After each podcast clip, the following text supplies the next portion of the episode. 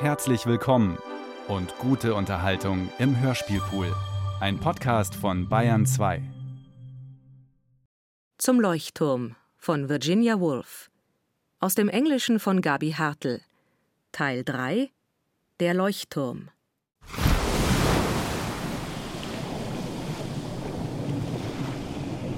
Was all das wohl bedeuten soll? Lily Briscoe sitzt im Wohnzimmer. Sie ist allein. Sie kannte den neuen Ablauf noch nicht zurecht. Wie jetzt alles hier geregelt wurde. Ob sie sich selbst eine Tasse Kaffee aus der Küche holen konnte? Oder ob sie am Tisch warten sollte, bis ihr jemand etwas hereinbrachte? Die anderen sind alle weg. Was all das wohl bedeuten mochte. Der Satz hatte sich ihr ins Bewusstsein geschraubt. Ganz sicher kam er aus irgendeinem Buch und passte jetzt sehr gut zu ihren Gedanken. Denn es fiel ihr an diesem Morgen schwer, ihre Gefühle zu sortieren. Das Einzige, was sie tun konnte, war, diesen Satz im Kopf nachklingen zu lassen, um die Leere zu überdecken und so abzuwarten, bis sich diese vage Stimmung gelegt hatte. Die Frage ist, was sie fühlt, jetzt, wo sie nach all den Jahren zurückkommt und Mrs. Ramsey nicht mehr lebt. Ich fühle einfach gar nichts. Jedenfalls nichts, das ich in Worte fassen kann. Bei ihrer Ankunft gestern Abend war alles geheimnisvoll gewesen, dunkel. Jetzt war sie wach, saß auf ihrem alten Platz am Frühstückstisch, aber allein. Es ist sehr früh, noch nicht 8 Uhr. Eine Expedition ist geplant. Sie segeln zum Leuchtturm. Mr. Ramsey, Cam und James. Die müssten doch eigentlich längst weg sein. Wegen der Flut oder so. Was hat das für einen Sinn, jetzt noch zu gehen? Denn Cam war nicht fertig. Und James war nicht fertig und Nancy hatte vergessen, die belegten Brote zu bestellen. Und dann hatte Mr. Ramsey die Geduld verloren und war aus dem Zimmer gestürmt. Wütend marschiert er auf der Terrasse auf und ab. Dann platzt Nancy ins Frühstückszimmer, sieht sich mit merkwürdigem Blick um, so als sei sie nicht ganz anwesend und fragt, was man für die Leute im Leuchtturm wohl mitschicken kann. Verzweiflung liegt in ihrer Stimme. Sie muss sich in eine Rolle zwingen, die sie nicht ausfüllen kann. Und das weiß sie. Denn das war tatsächlich die entscheidende Frage. Was konnte man zum Leuchtturm mitschicken? Tee, Tabak, Zeitungen, hätte Lilly zu jedem anderen Zeitpunkt gesagt. Heute aber fühlte sich alles so unglaublich seltsam an, dass eine so harmlose Frage wie Was kann man zum Leuchtturm mitschicken Türen im Bewusstsein öffnete, die wieder zuschlugen und dann in den Angeln hin und her schwangen. Weswegen man sich auch mit leicht blödem Blick fragte, was soll man bloß mitschicken? Was macht man eigentlich? Weswegen sitzt man überhaupt hier?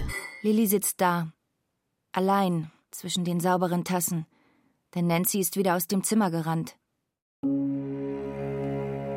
Lilly fühlt sich von den Menschen abgeschnitten nur dazu berufen, alles genau zu beobachten, sich Fragen zu stellen und zu staunen. Das Haus, der Ort, der Morgen, alles ist so unendlich fremd. Sie hat zu nichts hier eine Beziehung. Es gibt nichts, das sie mit ihrer Umgebung verbindet. Was an ihr Ohr dringt, das Geräusch von Schritten draußen.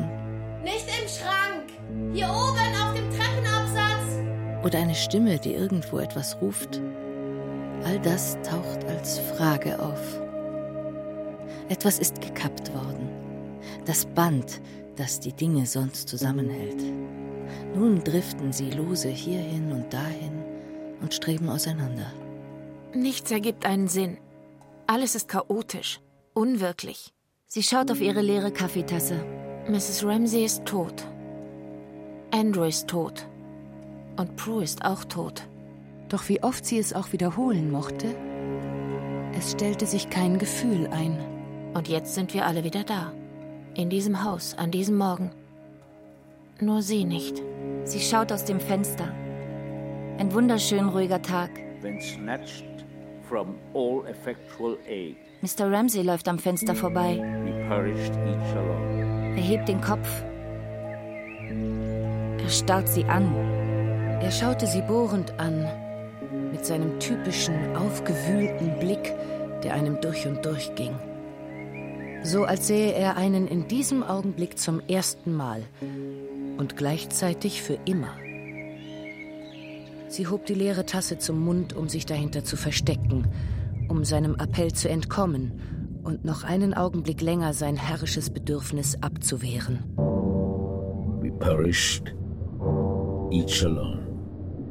Und wie all die anderen Dinge an jenem seltsamen Morgen wurden auch die Worte zum Symbol, schrieben sich ein in die graugrünen Wände.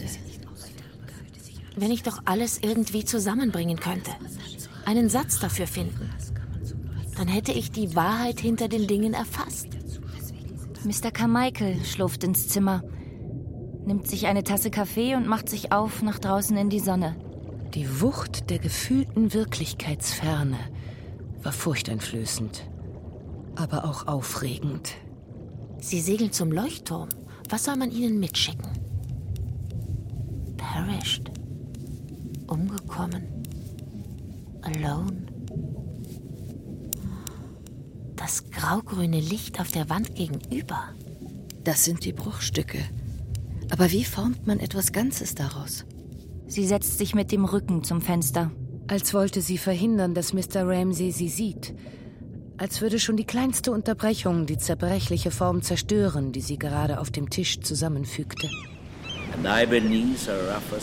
Ich muss mich verstecken. and whelmed in deeper gulfs than he. Irgendwo allein sein. Schlagartig erinnert sie sich. Es gab ein kleines Muster im Tischtuch, als sie zum letzten Mal hier saß. Einen Zweig oder ein Blatt, auf das sie in einem Moment der Erleuchtung geschaut hatte.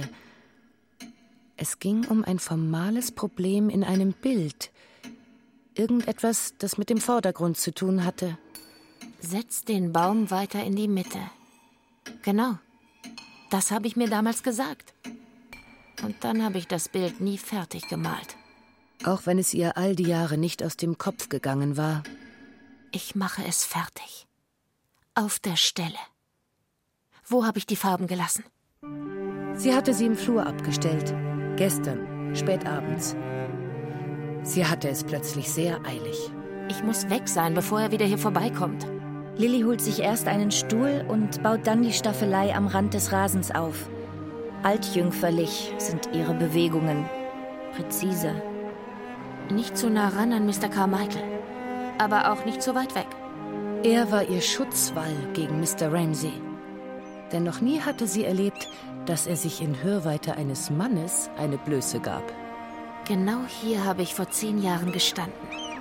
Da, die Mauer, die Hecke, der Baum. Dann wusste ich nicht mehr weiter, weil ich keine Ahnung hatte, wie ich diese Flächen zueinander in Beziehung setzen soll. Das Problem war ihr die ganze Zeit über nicht aus dem Kopf gegangen. Jetzt schien sie die Lösung zu haben. Sie wusste, was zu tun war. Aber dass Mr. Ramsay sie jeden Augenblick unterbrechen konnte, lähmte Lilly. Sie kann nicht malen. Sie bückt sich, sie dreht sich um, hebt hier einen Lappen auf, drückt da eine Farbtube aus. Doch all das geschieht nur, um ihn abzuwehren. Er blockiert sie. Denn wenn sie ihm nur den geringsten Anlass gibt, kommt er auf sie zu, seufzt tief und sagt, Sie werden bemerkt haben, dass wir uns sehr verändert haben. Gestern Abend schon hatte er sich vor ihr aufgebaut und genau das gesagt. Lilly hatte gespürt, wie die Kinder sich unter dem Satz wandten, auch wenn sie ihn stumm ertrugen und am Tisch vor sich hinstarrten. Ihr Vater zwang sie dazu. Sie hatten keine Wahl. Ein Haus voller Gefühle, die nicht zusammenpassen. Nur James schaute grimmig auf die Lampe und Cam drehte sich ein Taschentuch ganz fest um den Finger. Dass ihr mir morgen rechtzeitig aufsteht, damit wir es zum Leuchtturm schaffen. Abmarsch um Punkt halb acht. Treffpunkt in der Diele. Er stand auf, ging zur Tür und drehte sich die Hand auf dem Knauf noch einmal um. Oder wollt ihr nicht mitkommen? Hätten sie es gewagt, Nein zu sagen, er hätte sich rückwärts ins Meer der Verzweiflung gestürzt. Was für eine Begabung für große Gesten. Er steht da, Wie ein König im Exil. Doch, presste James zwischen den Zähnen hervor, und Cam stammelte jämmerlich Ja, natürlich, auf jeden Fall, wir sind pünktlich. Und Lilly dachte, das ist die wahre Tragödie. Nicht das Leichentuch, die Bahre und der Staub, sondern die Kinder hier, deren Willen gebrochen wird. Ich will, dass er tot ist.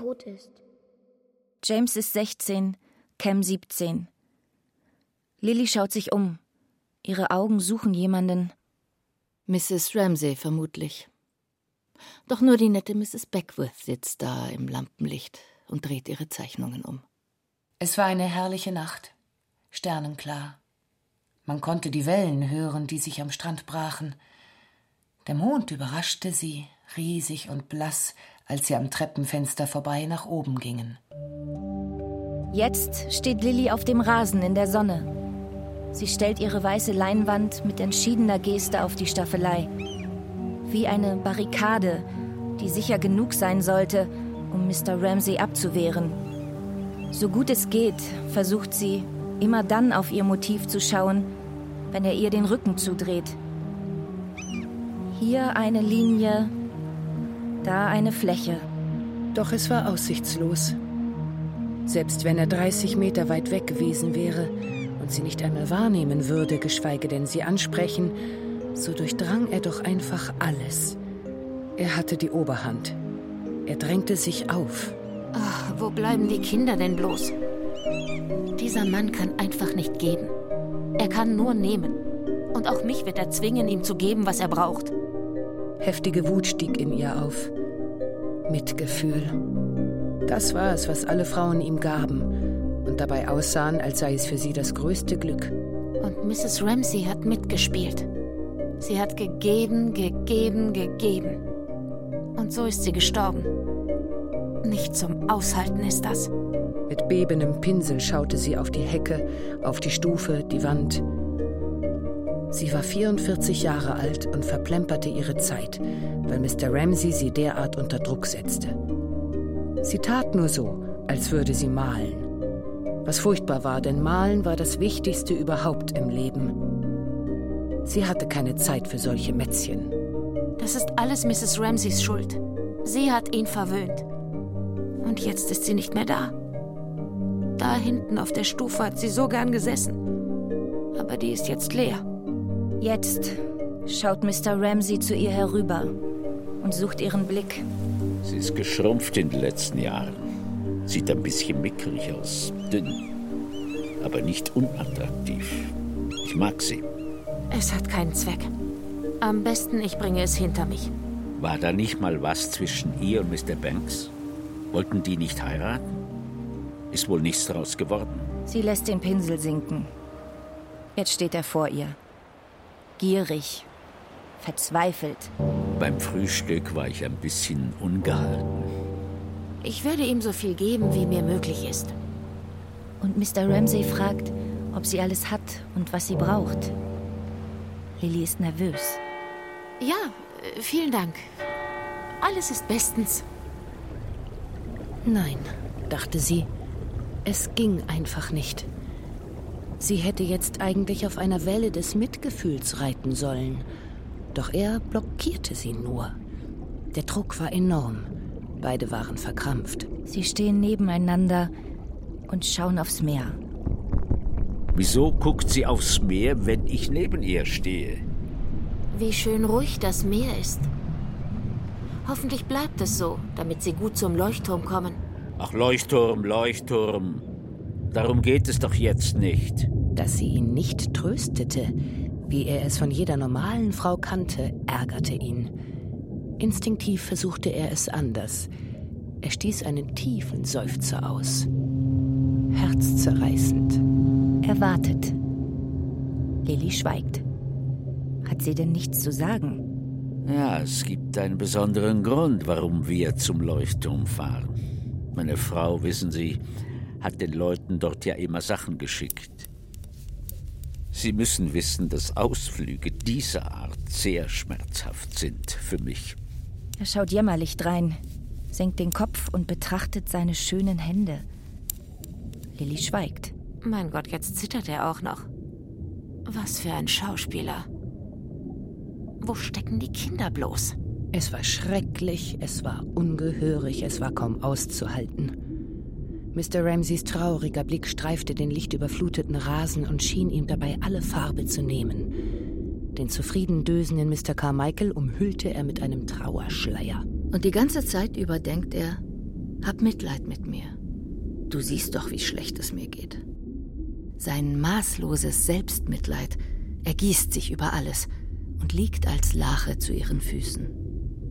Lily wünscht, sie hätte die Staffelei ein, zwei Meter näher an Mr. Carmichael herangerückt.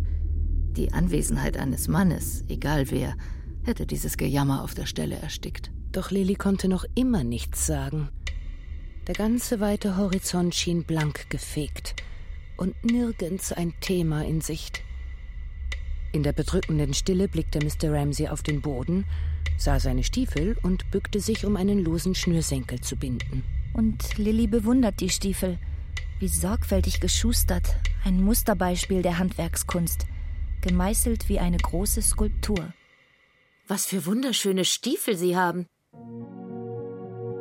Zu ihrem größten Erstaunen war Mr. Ramsey nicht etwa verärgert über diesen banalen Ausruf. Er lächelte. All sein Getue fiel plötzlich von ihm ab, und stolz hob er den Fuß, um ihr zu zeigen, dass sie tatsächlich von höchster Qualität waren. Es gab überhaupt nur einen einzigen Schuster in ganz England, der Stiefel in dieser Qualität herstellen konnte. Und Mr. Ramsey schaute selbst gefällig erst auf den linken, dann auf den rechten lederumspannten Fuß. Sie haben die Insel der Seligen erreicht, wo die Sonne ewig scheint und Frieden herrscht die selige Insel der schönen Stiefel. Lillys Herz flog ihm voller Wärme zu. Wie er sich freuen konnte über etwas so Kleines. Wissen Sie, wie man einen richtigen Knoten bindet? Nein, nein, doch nicht so. Der da geht doch nach zwei Minuten auf. Und er führte Lilly seine Erfindung vor. Einen Knoten, der den ganzen Tag lang hielt. Dreimal bindet er ihr die Schuhe zu. Dreimal löst er den Knoten wieder. Und da war es plötzlich. Das Mitgefühl. Jetzt hätte sie etwas sagen können, ihn trösten, ihm beistehen. Doch hier kommen die Kinder. Nebeneinander schleichen sie heran. Zögernd. Ein ernstes, melancholisches Paar. Wieso sind die so mürrisch? Sie könnten sich schon ein bisschen mehr freuen. Mr. Ramsey wirft sich den Rucksack über die Schulter. Er verteilt die Päckchen, die ungeschickt in braunes Papier eingeschlagen sind. Cam, du brauchst einen Mantel. Los, geh ihn holen. Dann dreht er sich dynamisch um und geht mit militärischem Schritt voran. Mit den wunderschönen Stiefeln und dem sichersten Knoten der Welt. Sie sehen aus wie vom Schicksal getrieben. Und tatsächlich trotteten die Kinder gehorsam hinter ihrem Vater her. Denn sie waren noch jung genug, um sich zu fügen. Doch in ihren Augen lag eine Blässe, an der man sah, dass sie etwas erlitten hatten, für das sie noch viel zu jung waren. An einer Biegung hebt Mr. Ramsey noch einmal zum Gruß die Hand. Höflich, aber sehr distanziert. Er ist jetzt auf einer Mission, zusammen mit den Kindern. Und obwohl sie ihm nur schleppend und ohne Enthusiasmus folgen, bilden die drei eine kleine Prozession, eine sehr beeindruckende Gemeinschaft. Was für ein Gesicht. Und wieder kam das Mitgefühl auf, das ihr vorhin gefehlt hatte. Wie kam man bloß zu so einem Gesicht? Wahrscheinlich, indem man Nacht für Nacht über die Wirklichkeit von Küchentischen nachdachte, meinte sie. Lilly sieht einen Küchentisch vor sich. Das Bild, das Andrew vor zehn Jahren gebraucht hatte, um ihr zu erklären, womit sich sein Vater beschäftigt. Tot ist er. Von einem Granatsplitter getroffen. Blitzschnell war er weg. Der Küchentisch war etwas Visionäres, Strenges, etwas Nacktes, Hartes, nichts Ornamentales. Er hatte keine Farbe, bestand nur aus Ecken und Kanten und war ohne Kompromisse schlicht. Mr. Ramsey hatte ihn stets fest im Auge und ließ sich weder ablenken noch täuschen. Und eines Tages hatte sein Gesicht dieselbe verwitterte, schmucklose Schönheit angenommen, die Lilly jetzt bewunderte. Sie steht da, auf dem Rasen, den Pinsel noch so in der Hand, wie in dem Moment, als Mr. Ramsey sie ansprach. Er muss aber auch stark gezweifelt haben. Sonst würde er den anderen nicht so viel abverlangen. Was für ein Gesicht. Das Gartentor fällt zu. Jetzt sind sie weg. Sie ist erleichtert, doch auch ein bisschen enttäuscht. Ihr Mitgefühl schnellt ihr zurück ins Gesicht wie ein Brombeerzweig. Sie fühlt sich seltsam entzweit. Ein Teil von ihr möchte mit ihnen ziehen. Der Leuchtturm liegt in der Ferne des noch diesigen Morgens. Der andere Teil ist verbissen und fest verankert hier auf dem Rasen. Die Leinwand vor ihr ist eine weiße, leere Kraft. Wie etwas, das aus eigenem Antrieb auf die Staffelei geschwebt ist und das Lilly nun ihren Gefühlsausbruch vorwirft, ihre Unruhe. Die weiße Fläche verströmt Ruhe, dann Leere. Ausdruckslos schaut Lilly auf das kompromisslose weiße Starren der Fläche, dann auf den Garten. Sie kneift ihre kleinen chinesischen Augen zusammen. Da war es, was sie all die Jahre im Kopf behalten hatte. Es ging um das Verhältnis zwischen den Querlinien, die die Fläche durchschnitten, und um die Masse der Hecke, eine grüne Hohlform aus Blau- und Brauntönen. Wie ein Gedächtnisknoten hatte sich all das in ihrem Bewusstsein festgesetzt und dazu geführt, dass sie ihr Bild ganz plötzlich, unwillentlich und in den merkwürdigsten Momenten vor Augen hatte, beim Haarekämmen in ihrem Badezimmer in der Brompton Road zum Beispiel. Dann hatte sie im Geiste daran gearbeitet, die Probleme der Komposition gelöst, es fertig gemalt. Aber ein Bild im Geiste entwerfen, weit entfernt von der Wirklichkeit der Leinwand, oder es dann tatsächlich direkt vor sich zu haben, waren zwei völlig verschiedene Dinge. Sie hatte in ihrer Aufregung, als Mr. Ramsey neben ihr stand, den falschen Pinsel genommen und in der nervösen Hast die Leinwand im falschen Winkel aufgestellt. So, schon besser. Und als sie das alles zurechtgerückt hatte, verschwanden auch die Gedanken, die sie behinderten, hob sie ihre Hand und brachte den Pinsel in Position. Einen Augenblick lang zitterte er in der Luft. Die Anspannung, schmerzhaft und aufregend zugleich. Wo fange ich an? Das ist die Frage. Wo hinterlässt man die erste Spur? Denn ist eine Linie erst auf die Leinwand geworfen, verwickelt sie einen in unzählige Komplikationen, in Entscheidungen, die nicht mehr rückgängig zu machen sind. Was in der Theorie so einfach erscheint, ist in der Durchführung dann unglaublich schwierig. Ganz so, wie die Wellen von der Klippe aus gesehen so regelmäßig geformt sind, für die Schwimmerin aber als zerklüftete Tiefen und Gipfel mit schäumenden Kronen empfunden werden. Doch man muss es riskieren. Die erste Spur legen. Und ganz so, als würde sie nach vorne gedrängt und müsse sich gleichzeitig zurückhalten, machte sie ihren ersten entschiedenen Pinselstrich. Der Pinsel senkt sich. Er glitzert braun über die weiße Leinwand und hinterlässt eine fließende Spur. Sie tut dies ein zweites und ein drittes Mal. Und im Wechsel von Pausen und Glitzern entsteht ein Tanz, in dessen rhythmischer Bewegung sie die Leinwand mit nervösen Linien überzieht, die wiederum einen leeren Raum ergeben. Der starrte sie bedrohlich an. Wie die Schwimmerin im Tal einer sehr hohen Welle sah sie diesen Raum über sich aufragen. Wie bedrohlich er war. Lilly tritt von der Leinwand zurück. Warum zieht es mich immer von allem weg?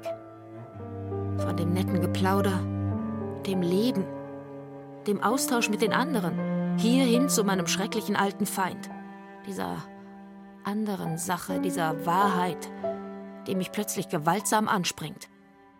Sie schwankte zwischen Unlust und Widerwillen. Warum konnte sie nicht einfach mit Mr. Carmichael in der Sonne ein Schwätzchen halten? Dieses Bild, sofern sie es je zustande bringen würde, landete ja doch in einem Dienstmädchenzimmer oder zusammengerollt unter dem Sofa. Die Masse der Hecke baut sich vor ihr auf, drängt sich auf ihre Netzhaut. Lilly taucht den Pinsel in die Blautöne in das Bernsteingelb, Langsamer als eben, selbstverständlicher. Alles um sie herum verblasst, verschwindet aus ihrem Bewusstsein. Stattdessen Fragmente von Bildern, Gefühlen, Erinnerungen. Sie sprühen wie eine Fontäne aus ihrem Inneren hervor und legen sich über die furchterregende Leere auf ihrer Leinwand. Frauen mit ihrem seichten Geschwätz. Können nicht malen, nicht schreiben, gar nichts. Das ist so langweilig. Cannon to right of them, cannon to left of them, cannon in front of them, Roylight and Thunder. Sie sieht Mrs. Ramsey am Strand sitzen, im Schatten eines Felsens, den Schreibblock auf den Knien. Gerade hat Lilly sich mit dem jungen Mann gestritten, der so schrecklich verknöchert und ehrgeizig ist und der immer behauptet, dass Frauen nicht malen können. Sie hatten sich nach dem Streit derart verhärtet, dass kein Austausch mehr möglich war.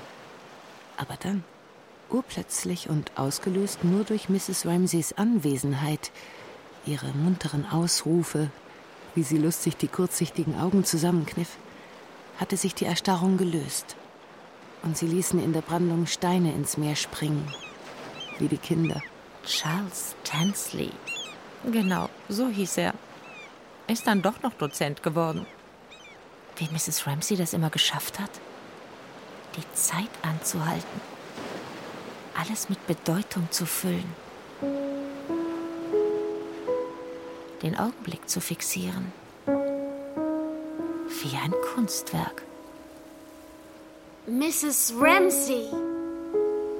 Lilly sagt diesen Namen laut vor sich hin und wiederholt ihn noch einmal. Um sie herum vollkommene Stille. Mrs. Ramsey. Nichts rührt sich im Haus.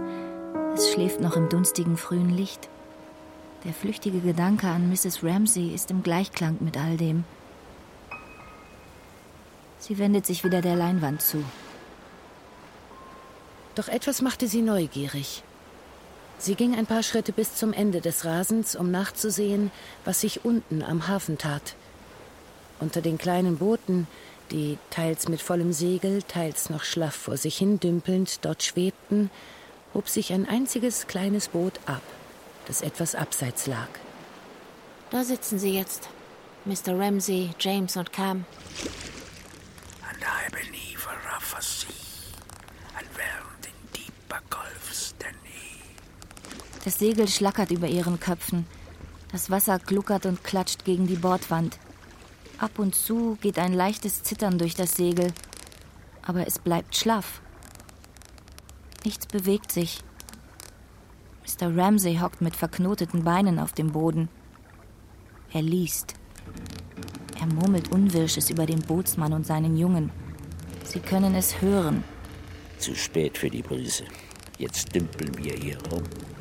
Gleich explodiert er. Denn die Kinder hatten auf dem Weg zum Strand absichtlich getrödelt, obwohl er sie fortwährend antrieb. Die Frühbrise hatten sie jetzt verpasst. James sitzt am Steuer, Cam vorne am Bug. Ihre Blicke verschränken sich. Den Tyrannen bis aufs Messer bekämpfen. Er ist grauenhaft ungerecht. Das ist das Schlimmste. Ein Pakt verband sie. Er hatte ihren Willen gebrochen, sie gezwungen mitzukommen. Und sie würden sich widersetzen, ihn totschweigen, boykottieren, wo sie nur konnten. Sie hoffen, dass die Flaute anhält. Sie hoffen, dass seine Pläne durchkreuzt werden. Sie hoffen, dass der ganze Ausflug ein Reinfall wird, dass sie wieder an den Strand zurückkehren müssen, mitsamt der Päckchen. Doch der Junge des Bootsmanns rudert sie hinaus in die Bucht. Mr. Ramsey löst seine Beine aus der verkrampften Haltung. Man sieht ihm die Erleichterung an. Er zieht seinen Tabakbeutel aus der Tasche, reicht ihn McAllister herüber, der sich eine Pfeife stopft. Sie nehmen Fahrt auf. So, jetzt hat er seinen Willen. Klar, sieht ja auch wieder total zufrieden aus. Und ich werde stundenlang vor seiner Nase sitzen und kann darauf gefasst sein, dass er mich rumkommandiert. Denn James musste die Augen immer fest auf das Segel richten, das beim winzigsten Steuerfehler sofort die Spannung verloren hätte. Dann würden sie an Fahrt verlieren Und schon jetzt hörte er das scharfe Pass doch auf, das ihm sein Vater entgegenschleudern würde. Mr. Ramsey wandte sich an McAllister und fragte nach dem Schiffsunglück, das sich um Weihnachten herum hier ereignet hatte. Und wenn auch die Kinder nur hier und da ein Wort aufschnappen, spüren sie ununterbrochen die Anwesenheit ihres Vaters. Wie er sich nach vorne lehnt, wie er den Pfeifenrauch ausstößt, wie er dahin und dorthin schaut, je nachdem, wo McAllister hinzeigt. Dass drei ertrunken sind, sagt er. Mr. Ramsey schaut mit erhobenem Kopf aufs Wasser. Das findet er toll, wie die Männer mit den Wellen kämpfen und dabei Muskeln und Kopf einsetzen. Während die Frauen das Haus führen und bei ihren schlafenden Babys sitzen. Das wussten beide. Sie erkannten es an seiner Haltung, seiner Wachsamkeit und am Klang seiner Stimme. Als Cam sah, wie er stolz auf die Unglücksstelle blickte, war sie selbst stolz auf ihn, ohne zu begreifen, warum. Papa hätte eine Rettungsmannschaft organisiert. Er hätte die drei Männer gerettet. Er ist so mutig, so abenteuerlustig. Doch sie erinnert sich, es gibt einen Pakt. Sie müssen den Tyrannen bis aufs Messer bekämpfen. Cam lässt ihre Hand im grün-blauen Licht durch das Wasser gleiten. Ist das da unser Haus? Wie klein. Ach, was soll's, ist doch egal. Ihre Hand hinterlässt eine Spur im Wasser, als ihr Bewusstsein die transparent grünen Wirbel formt. Jetzt segeln sie. Ich kann sie sehen. Wie schön. Ein brauner Fleck mitten in der Bucht. Sie steht an der Rasenkante und sieht, wie das Boot mit gespanntem graubraunem Segel über das Wasser schießt. Da saß nun Mr. Ramsey. Und Mrs. Ramsey war fort. Wissen Sie noch? hätte sie gern Mr. Carmichael gefragt, doch der döste in der Sonne. Wie Mrs. Ramsey immer jeden verheiraten wollte. Wie hießen sie noch? Minter und Paul. Als zwei einzelne Menschen hierher in den Urlaub gekommen und verlobt, als die Rayleys wieder abgereist. Sie hatte das arrangiert und ein bisschen erzwungen. Mrs. Ramsey. Sie geht zurück zu der Leinwand. Sie drückt etwas Grün aus der Farbtube. Sie sieht die Hecke, die Mauer, die Terrassentür. Die Rayleys. Ist keine glückliche Ehe geworden. In der Hinsicht war Mr. Ramsey immer viel freier. Er stand über den Dingen. Mr. Ramseys Gesicht hat sich aufgehellt. Na, Kinder, wo liegt unser Haus? Wisst ihr denn nicht, wo Ost und wo West ist? Sie antworten nicht. Er schaut Cam an. Wie zart sie war. Und im Denken ein wenig unbestimmt, wie alle Frauen. Warum? Das hatte er nie verstanden. Man musste es hinnehmen. Es war einfach so. Beim Frühstück war er recht schroff gewesen. Er will mit ihr sprechen. Hat sie nicht einen kleinen Hund? Und wer kümmert sich um deinen kleinen Hund? Ja, klar. Jetzt wird sie wieder weich. Und ich muss den Kampf alleine durchziehen. Und Cam wusste nicht, wie sie dem Flehen des Vaters standhalten sollte. Vergib mir, flehte er, hab mich lieb. Sie schaute auf James, ihren Bruder, der die Gesetze des Pakts festgelegt hatte. Seine Hand an der Pinne wurde ihr zum Symbol. Bleib standhaft, bedeutete er. Wehr dich. Jasper passt auf ihn auf. Hast du ihm schon einen Namen gegeben? Als Junge hatte ich einen Hund und der hieß Frisk. Frisk? Das klingt schön. Ich nenne meinen auch Frisk. Er hat einen Hund gehabt. Wie schön. Sie lächelt. Sie antwortet nicht. Mr. Ramsey wendet sich ab. Er will sie nicht zwingen. Jetzt sind sie schon viel weiter gekommen. Nichts bewegt sich im Haus. Lillys Blick auf die kleine verwaiste Treppenstufe vor der Terrassentür tat ihr jetzt körperlich weh. Es brach ihr das Herz. Bei jedem Blick. Wieder und wieder. Mrs. Ramsey. Cam wirft ihren Kopf nach hinten. Sie genießt den Fahrtwind im Gesicht. Sie träumt von Aufbruch und Abenteuer.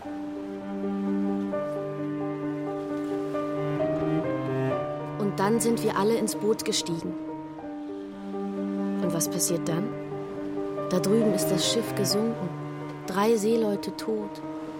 Cams Blick fällt auf ihren Vater. Ein alter Mann. Schon 71. Da auf den Bootsplanken hockt er und liest. No voice divine the storm allayed, no light propitious shone. When snatched from all effectual aid, we perished each alone. Wie sehr sie sich zu ihm hingezogen fühlte. Seine Hände waren so schön und seine Füße, seine Stimme und seine Wörter, seine Ungeduld und seine Wutausbrüche, seine Sperrigkeit und seine Leidenschaft. Und wie er einfach vor allen Leuten laut vor sich hin sagte, We perished each alone. Süß. Irgendwie rührend.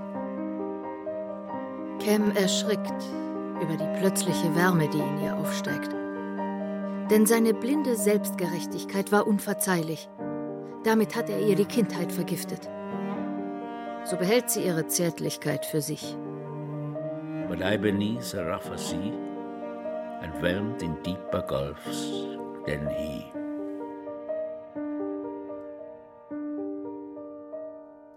Sie blickt verbissen und traurig auf die Küste, die in tiefen Frieden gehüllt daliegt. Die da drüben sind nicht so hin und her gerissen wie ich, denkt sie. James schaut sie scharf an. Du hast gut reden. An deinem Steuer da. Guckst einfach stur geradeaus und weißt genau, wo es lang geht. Sie hält das nicht durch. Typisch Frau. Gucken runter auf ihr Strickzeug oder sonst was. Dann wieder hoch und sind verzückt, weil der Tyrann vor ihnen steht. Das Segel verliert an Spannung, dann hängt es vollkommen reglos da. Der Leuchtturm bewegt sich nicht mehr. Der Küstenstreifen steht still. Es wird heiß. Und das Boot schien enger zu werden, so dass jeder die Nähe des anderen noch stärker spürte. Mr. Ramsey liest weiter. Ein kleines Buch mit fleckig glänzendem Einband. Es herrscht eine bedrückende Stille. Ab und zu blättert er eine Seite um. Der meint mich? Wer die Seiten umblättert. Total aggressiv. Mit so einem brauchst du kein Mitleid zu haben. Ein verschwommenes Bild tauchte vor ihm auf. Ein Katalog mit Abbildungen. Eine Schere. Ein rotbrauner Strickstrumpf. Spätes Nachmittagslicht. Es ist kühl. Über ihm blaue Augen, die funkeln vor Wärme. Und die dann einen Mann anstrahlen, der sich bedrohlich zu ihnen herunterbeugt. Ein Schatten fiel ihm über die Stirn.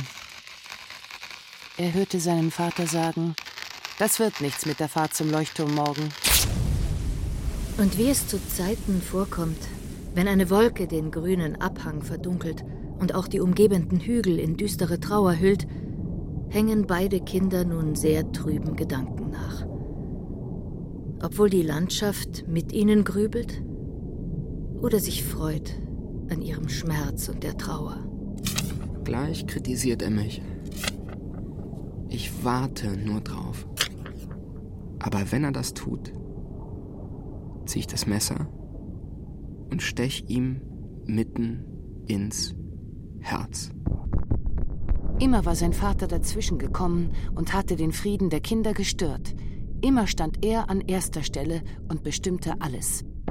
Er verbietet uns den Mund. Er macht uns nieder. Dabei ist die freie Rede ein Menschenrecht. Vielleicht werde ich später mal Richter. Aber ganz egal, womit ich mein Geld verdiene, ich werde Tyrannei und Despotismus überall bekämpfen. Ganz bestimmt.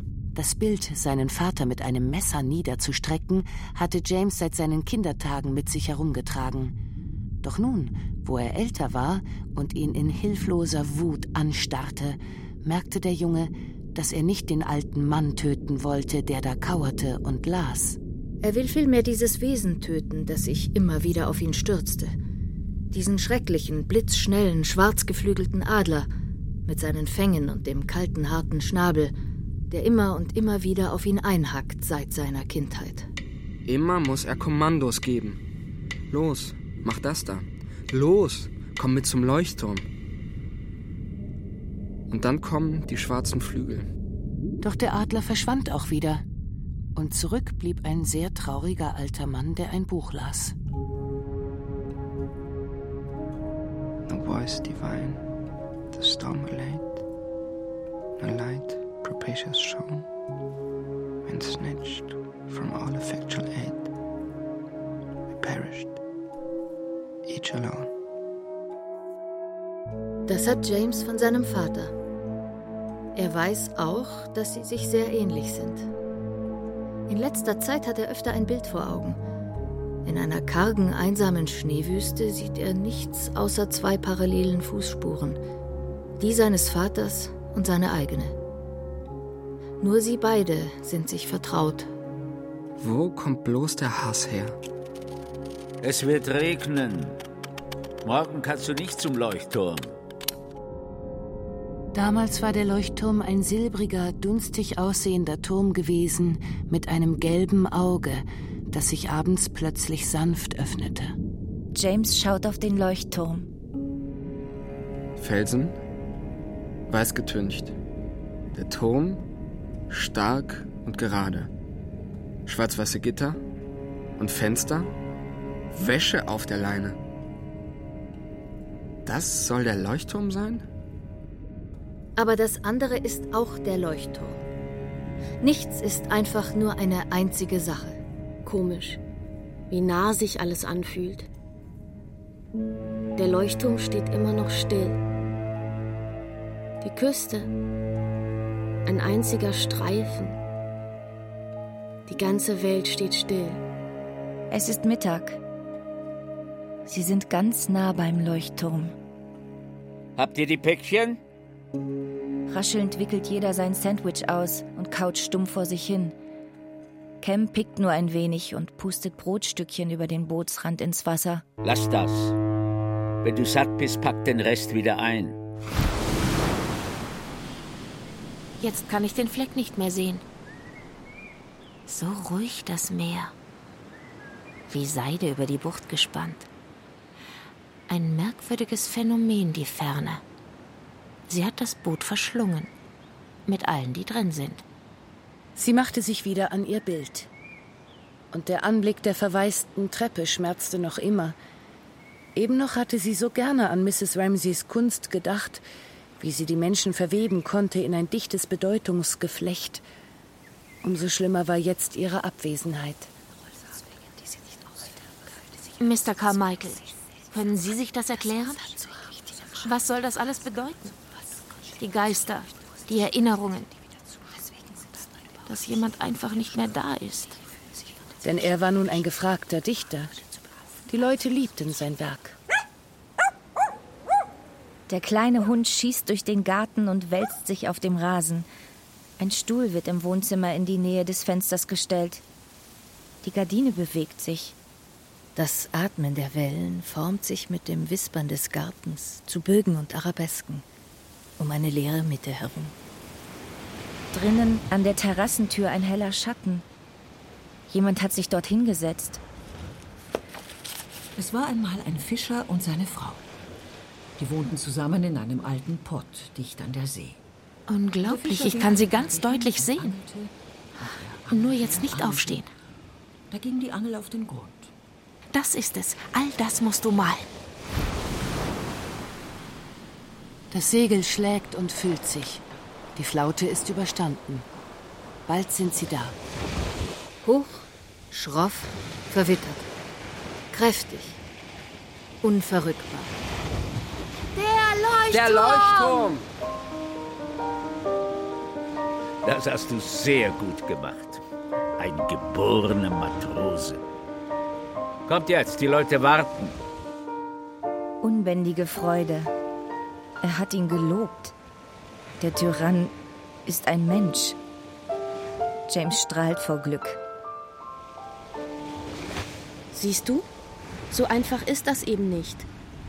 Du kannst nicht immer nur stur sein. Höre, Fischer. Ich bitte dich, lass mich leben. Ich bin kein richtiger Boot. Lily Briscoe starrt auf ihr Bild, starrt auf die Terrassentür.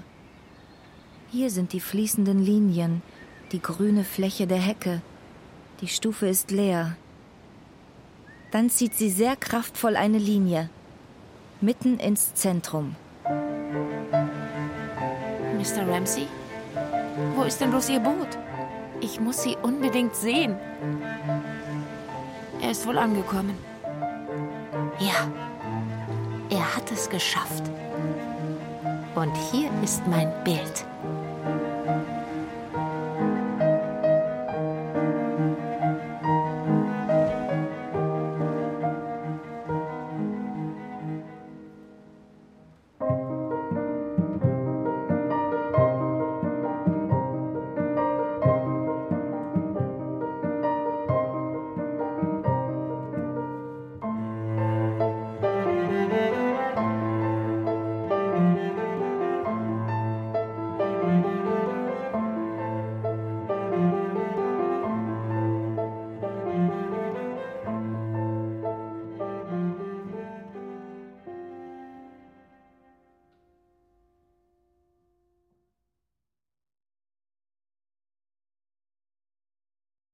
Zum Leuchtturm von Virginia Woolf.